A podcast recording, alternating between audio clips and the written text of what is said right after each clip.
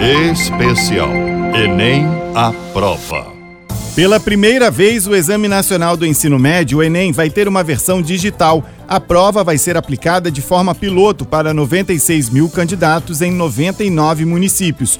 Assim como na versão impressa, os estudantes vão ter que comparecer nos locais de prova confirmados no cartão do participante, com caneta esferográfica na cor preta. Ela vai ser utilizada para fazer a redação no método tradicional, ou seja, em papel, como explica Camilo Mussi, do INEP, o instituto responsável pela organização do Enem. O participante escreverá a redação em um papel, uma folha de papel, um rascunho, e depois na folha definitiva, que será corrigida posteriormente. Agora, toda a prova objetiva é no computador. As provas digitais do Enem acontecem no último domingo deste mês e no primeiro domingo de fevereiro. A estudante Maria Eduarda Rangel, que mora em Duque de Caxias, acredita que a banca responsável pelas questões vai aliviar nas exigências do conteúdo. Eu, particularmente, acho que o nível de dificuldade não vai ser tão alto comparado aos outros anos. Acho sim que vai ser uma prova mais tranquila. Acredito que os lugares de prova eles vão estar mais vazios, né? Acho também que vai ser um pouco estranho fazer a prova no meio de uma pandemia. As provas serão realizadas em laboratórios de informática de escolas e universidades que passaram por testes anteriormente. Ao todo, serão cerca de 4 mil laboratórios com 20 computadores cada. O presidente do INEP, Alexandre Lopes, afirmou que as máquinas terão acesso apenas às provas. É importante isso. O aluno não vai fazer a prova na sua casa, no seu computador. Ele vai até um local de prova. Então a prova é transmitida pela internet, o aluno faz a prova e depois pela internet nós obtemos o, o, resultado. É importante dizer que quem faz a prova do Enem Digital concorre nas mesmas vagas do Enem Impresso. O Ministério da Educação informou que o teste será o pontapé para mudanças futuras na aplicação do Enem.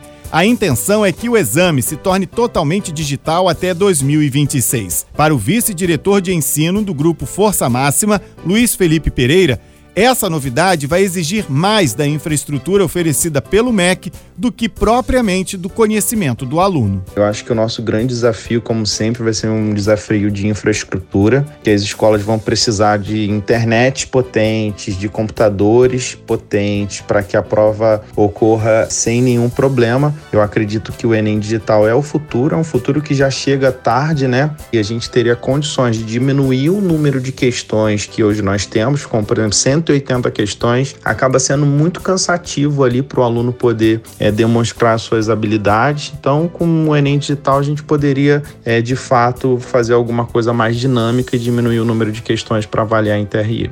No primeiro dia das provas digitais do Enem, dia 31 de janeiro, os portões serão fechados à uma da tarde. As questões objetivas de linguagem e ciências humanas e a redação serão liberadas aos alunos à uma e meia da tarde e podem ser resolvidas até às sete da noite. No segundo dia, 7 de fevereiro, portões também fecham à uma da tarde.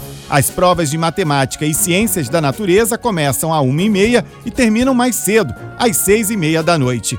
A professora Sandra Matsumura reforça as orientações para todos os candidatos terem um bom desempenho. É muito importante controlar a ansiedade. Por isso é importante que o candidato esteja fisicamente e psicologicamente preparado para esse momento manter uma boa alimentação, a hidratação e uma boa noite de sono são fatores que auxiliam muito a manter o foco. Apesar da pressão que esse momento representa para o aluno, é essencial manter a calma, observar a respiração e manter a concentração para resolver as questões.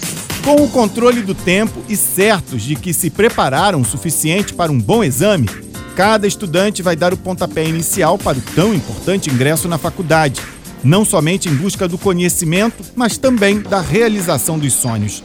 Beatriz Gomes, de 18 anos, que mora em Queimados, na Baixada Fluminense, é uma das candidatas que pensa assim. O que a gente pode fazer, na real, é tentar ficar tranquilo, é, se acalmar e tentar colocar em prática tudo que a gente praticou durante todo o ano, né? A gente estudou, a gente se doou para isso, sabe? É questão de realizar um sonho, que é entrar na universidade, fazer o curso que você gosta.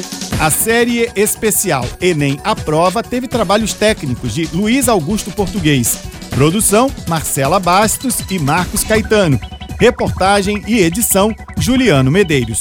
Agradecimentos Colégio Força Máxima, Colégio Castelo de Macaé e a todos os professores e estudantes que nos concederam as entrevistas. As quatro reportagens exibidas ao longo desta semana estão disponíveis no canal do YouTube e nos podcasts da 93 FM no Spotify e nas plataformas Google Podcasts e Apple Podcasts. 93 FM